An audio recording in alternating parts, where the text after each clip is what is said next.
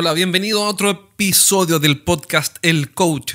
Soy Jorge Zamora, tu anfitrión, y hoy día vamos a conversar de un par de cosas breves que espero que te sirvan. Recuerda que si eres el dueño de una empresa o un gerente que tiene a cargo un equipo de ventas o tal vez vendes tú directamente, tienes una empresa de ingeniería o de desarrollo de software o de tecnología o de maquinaria, del mundo B2B y quieres entrenarte conmigo cada lunes en la mañana y tener acceso a un pequeño grupo de empresarios que nos entrenamos todos los lunes y hacer que tu negocio mejore, entonces mándame un correo a jorge.estrategiasdeventa.com e ingresa a esta pequeña comunidad en la que nos apoyamos, nos damos feedback diariamente y tienes acceso a mi apoyo todos los días. Eh, hoy día vamos a hablar de lo siguiente. Nosotros, la otra me preguntaron si es que éramos una empresa de capacitación. Respuesta, no. ¿Qué quiere decir? ¿Que no capacitamos? No, respuesta sí sí capacitamos, pero no es el centro de lo que hacemos. ¿Por qué? Porque la capacitación es importante, sin duda, me entero de lo que tengo que hacer, pero las buenas ideas si no tienen una acción, y no solamente una acción, una acción sistemática, repetitiva, no tiene impacto. Es muy simple. Es como ir a una clase de tenis, vas a una capacitación, te enseñan a jugar tenis, pum, toma la raqueta, pa, pegas el pelotazo. Genial. Ahora váyase. No vas a lograr ganar un partido de tenis si es que fuiste a una clase o dos o tres de capacitación. A no ser que, y ahí es lo que, por lo tanto, sí capacitamos con este punto, a no ser que tengas un coach o alguien que te acompañe en el proceso de aprendizaje. En ese caso sí, vas a poder jugar tenis, vas a poder jugar tenis bien. Entonces, en este proceso de aprendizaje hay ciertas cosas que son fundamentales y son los métodos. Y yo no es que sea fanático, porque a veces algunos clientes me dicen, sí, porque tú eres obsesivo. Y no es que yo sea obsesivo con el tema de los métodos. Lo que pasa es que si yo tengo un método para hacer las cosas, ¿ah? aprendí en una capacitación, por ejemplo, de ventas, de prospección o lo que sea, aprendí algo, entonces tengo que llevar ese algo a ejecutarlo metódicamente, a repetirlo. Entonces, cuando me dicen que por qué soy tan cuadrado, no es de cuadrado, es que tienes que repetir las cosas para que generen resultados. Es como decir, voy a hacer ejercicio. Genial, hice ejercicio un día y nunca más. No lograste nada. Para que tengas resultados, haciendo ejercicio tienes que hacer todo el tiempo. No digo todos los días, que soy un par de veces a la semana. Si quieres aprender un idioma, no sacas nada con ir a una clase de alemán, si quieres aprender alemán, y olvidarte del tema y nunca más. No, tienes que practicar, no todos los días, pero varias veces a la semana. No obtienes resultados si no repites. Entonces la repetición para mí es la clave. Yo prefiero un vendedor que repite cosas a uno que sabe mucho. Esa es la verdad. Tengo un cliente que tiene la señora Patricia, a quien le tengo mucho aprecio, la conozco hace varios años. Este cliente nuestro tiene a la señora Patricia, que tiene poco conocimiento, su conocimiento es bajo, pero, pero, pero, en consistencia no le gana nadie. ¿Qué hace ella? Todos los días toma el teléfono, llama por teléfono una cierta cantidad de clientes, con eso, con eso levanta una cierta cantidad de volumen de negocio y vende más que nadie. Nadie ha podido ganarle a la señora Patricia. Me da risa porque la otra vez trajeron a un vendedor, es de esas personas que te hablan en inglés la mitad de las palabras. No sé si te has fijado. Entonces te dicen, oye, ¿cuál es nuestro budget? En vez de decir cuál es el presupuesto. Estoy revisando mi forecast en vez de decir mi proyección de venta. Yo también digo palabras en inglés y, está bien, no está mal, pero, pero este tipo me da risa porque de 10 palabras, por lo menos dos o tres eran en inglés. Entonces, cuando vi eso, dije, bueno, es raro porque alguien hable dos de cada 10 palabras en inglés, pero bueno, puede ser inseguridad. He visto personas inseguras que se tienen que apoyar y confirmar en estas pequeñas cosas para sentirse validados. No opiné porque tenía que ver qué pasaba finalmente. Bueno, y pasó lo que tenía que pasar. La señora Patricia vendió 70 mil dólares, 80 mil dólares este tipo, que tenía más educación, alto así, ¿eh? con buena presencia y todo, hablando dos de cada diez palabras en inglés, vendió cero. Segundo mes, la señora Patricia vendió lo mismo, 80 mil dólares, el tipo vendió 0,1. Tercer mes, 0,1. Cuarto mes, 0,5. El sexto se fue. ¿Por qué? Porque, pero él hablaba muy bien, ¿eh? Ojo, cuando yo lo conocí, me hizo una clase de ventas, una clase. Me dijo, mira, yo tengo un método de venta, mi, mi estrategia de ventas es más bien consultiva, incorporo algunos temas más tecnológicos, trato de ser eficiente en mi ruta, optimizando los contactos y hablaba así bonito como un político. Y yo escuché, la verdad, porque, en realidad cuando pasan estas cosas, escucho y dejo que ocurran las cosas. No siempre discuto, no siempre cuestiono. Creo que realmente quedarse callado y mirar puede ser bueno.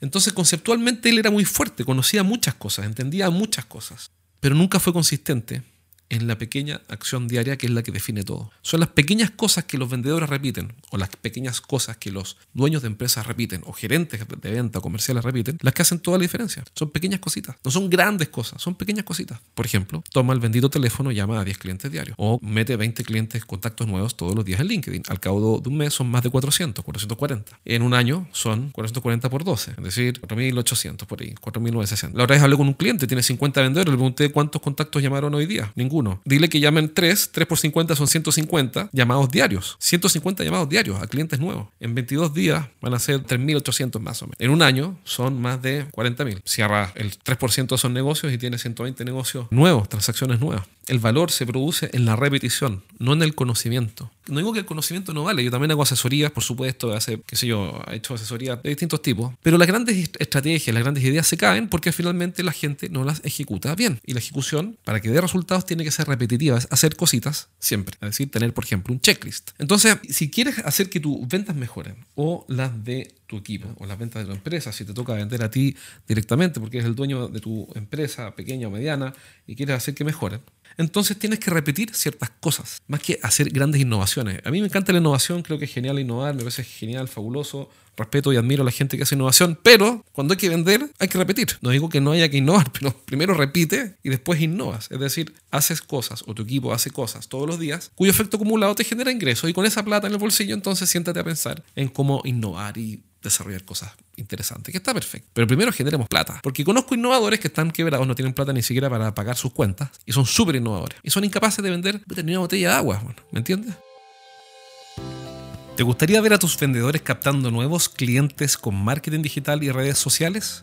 ¿Te gustaría verlos convirtiendo más negocios y verlos haciendo presentaciones más efectivas? Bueno, esa es solo una fracción de los resultados que obtienen los clientes de mi consultora por el entrenamiento que les hago cada semana en vivo. Si eres un gerente de una empresa B2B, te tengo una buena noticia. Cada semana voy a sortear un asiento para una de estas clases en las que entreno a los gerentes. Y eso no va a tener costo para ti. Regístrate en eduventas.com y postula para participar en una sesión. Postula en eduventas.com.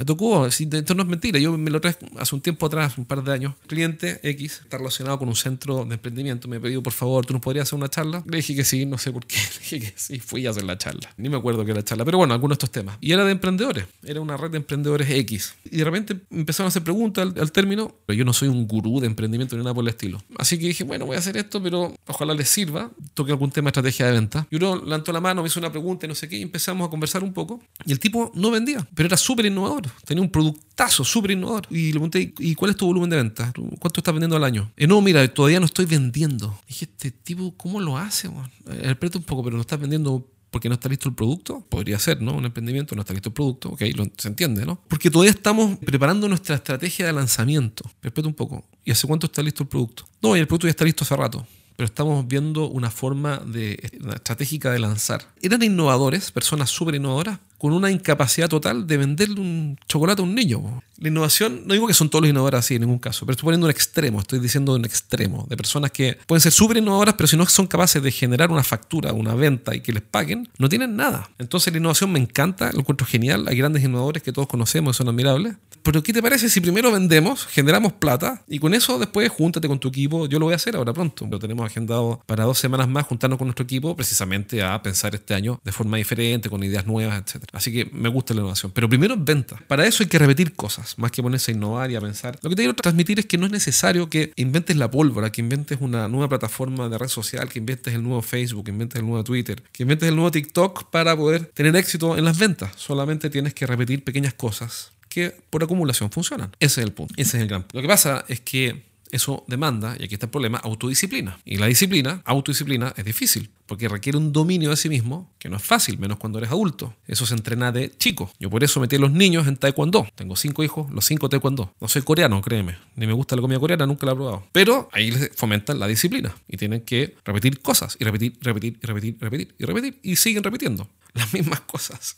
Entonces, ¿por qué? Porque eso lo forma para la vida, porque vamos a tener que repetir cosas. Tú y yo, tú que me estás escuchando, y yo tenemos que repetir cosas. Todos los días nos lavamos los dientes, todos los días nos bañamos, todos los días tenemos que hacer ciertas cosas en venta para que el negocio crezca. Entonces, nuestros vendedores no todos fueron criados por padres disciplinados, esa es la verdad, o no todos fueron criados con disciplina. Entonces, tenemos vendedores que no tienen hábitos y autodisciplina. Problema. Eso es cierto. Entonces, ¿qué es lo que hay que hacer? Bueno, asumir el rol. Primero que todo, tú, hacer un gran cambio interior, si no eres disciplinado, para ser autodisciplinado. Primero, porque no puedes disciplinar a otros si tú no eres disciplinado. Y segundo, asumir el rol de instalador de hábitos. Hay tres roles principales, dos grandes roles en los dueños de empresas o gerentes de venta o líderes de, venta. El primero de ellos es de entrenador del equipo, director del equipo, perdón, director, es decir, enfocarlos en lo necesario, en lo correcto para que lleguen a las metas. Segundo rol es entrenador, es decir, desarrolla las habilidades de tu equipo. Y está perfecto y hay que hacerlo. Pero nadie habla del tercer rol, que es, por lo menos mi convicción, y que porque nace de la experiencia y de haber visto esto y de estar viéndolo, que es el instalador de hábitos. Tienes que instalar pequeños micro hábitos en tus equipos de venta. Si vendes con tu socio, entre los dos tienen que tener micro hábitos y tener pequeñas acciones repetitivas que se sustentan en la disciplina. ¿Para qué? Para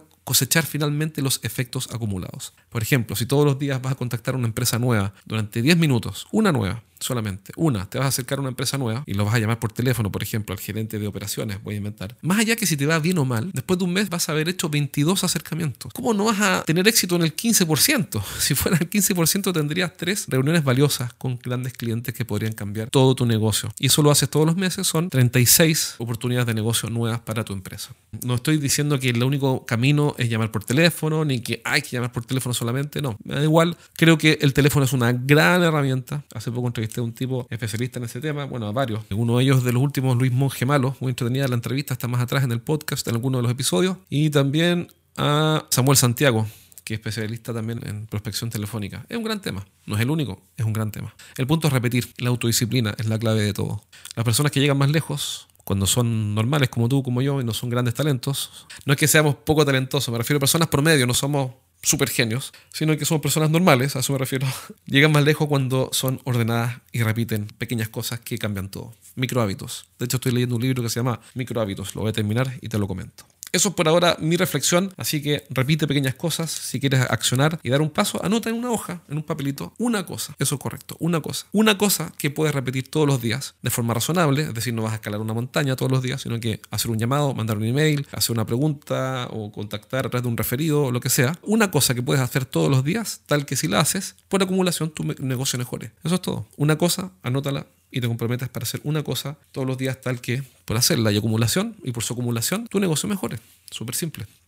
Repetir es la clave. Y para los críticos que me dicen que soy cuadrado, no soy cuadrado, señores, estoy ayudando. Si quieres entrenarte conmigo todos los lunes en este pequeño grupo de empresarios, dueños de empresas de tecnología, software, ingeniería, servicios, hay una empresa, de, hay uno de coaching, hay un consultor también. Entonces, mándame un correo a jorge estrategiasdeventa.com y te voy a decir cómo puedo ayudarte y cómo puedes conocer este programa. Un abrazo.